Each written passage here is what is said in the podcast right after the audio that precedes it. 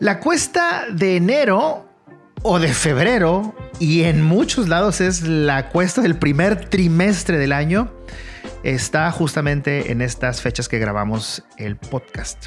Y todo indica que la economía pues se reactiva con una dinámica interesante. El crecimiento económico del país no va a ser el óptimo, pero el movimiento de dinero en las calles se percibe sobre todo en las ciudades fronterizas. El hecho de que este año sea un año eh, también de movimiento político, pues también derrama mucho dinero en efectivo y eso genera pues una espiral positiva para las microempresas en aquellas regiones en donde hay actividad electoral. Pero bueno, hace unos meses estuve conduciendo una serie de grupos focales o focus groups que hacemos en Testa Marketing. Esto era para un proyecto de cultura financiera que tenía como objetivo conocer cómo ahorran los mexicanos.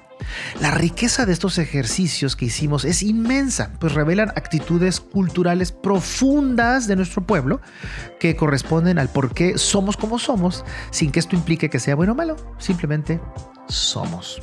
Esos ejercicios los terminamos hace tiempo, son eh, a profundidad eh, propiedad del cliente, pero hay algunos tips muy interesantes que bien valdría la pena compartir, sobre todo en esta cuesta de este primer trimestre del año para lograr un poquito desintoxicarte financieramente. Con suerte se convertirá en una disciplina esto, si es que lo sigues y seguramente vivirás un poquito más tranquilo. A mí han funcionado dos o tres de ellos, así que te los comparto. Primero, hay que poner los objetivos realizables, realistas, divertidos y motivantes pues de acuerdo a nuestros ingresos. No porque no te alcance para un carro del año, no significa que no puedes aspirar a objetivos más sencillos como, puedes a lo mejor comprarte una sala nueva o, salir este, en familia de vacaciones, no sé. Recuerda que lo más importante es la calidad de vida, no los artículos ni los objetos.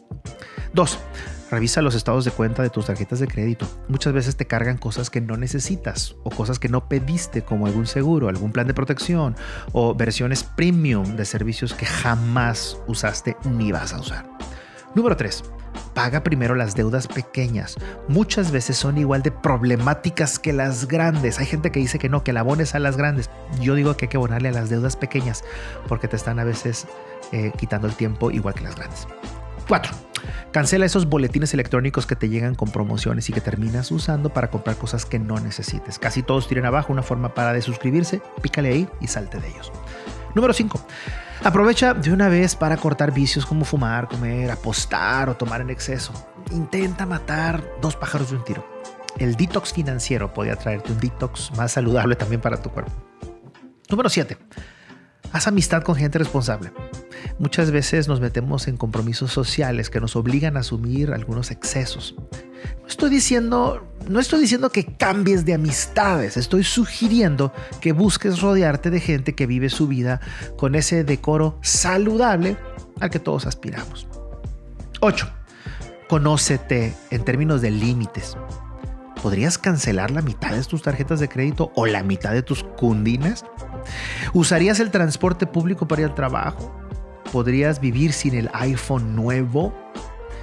¿Dejarías de ir diario a tu café favorito y cambiarlo por tres veces a la semana? Para mí ese último es el más complicado. 9. Intenta prepararte algún lucho para el trabajo o invita a cenar a tus amigos a tu casa. Gastar todos los días en restaurantes podría ser peligroso en términos financieros y también de salud. Y 10. Vive. Vive abundante y sé feliz. Disfruta de caminar por las tardes, sal al patio, siéntate a leer ese libro que tienes meses sin abrir y que está enseguida de tu cama. Escucha música, renta una película, haz palomitas en familia, dona tu tiempo para una causa social y vive, vive más tranquilo. Nos vemos a la próxima.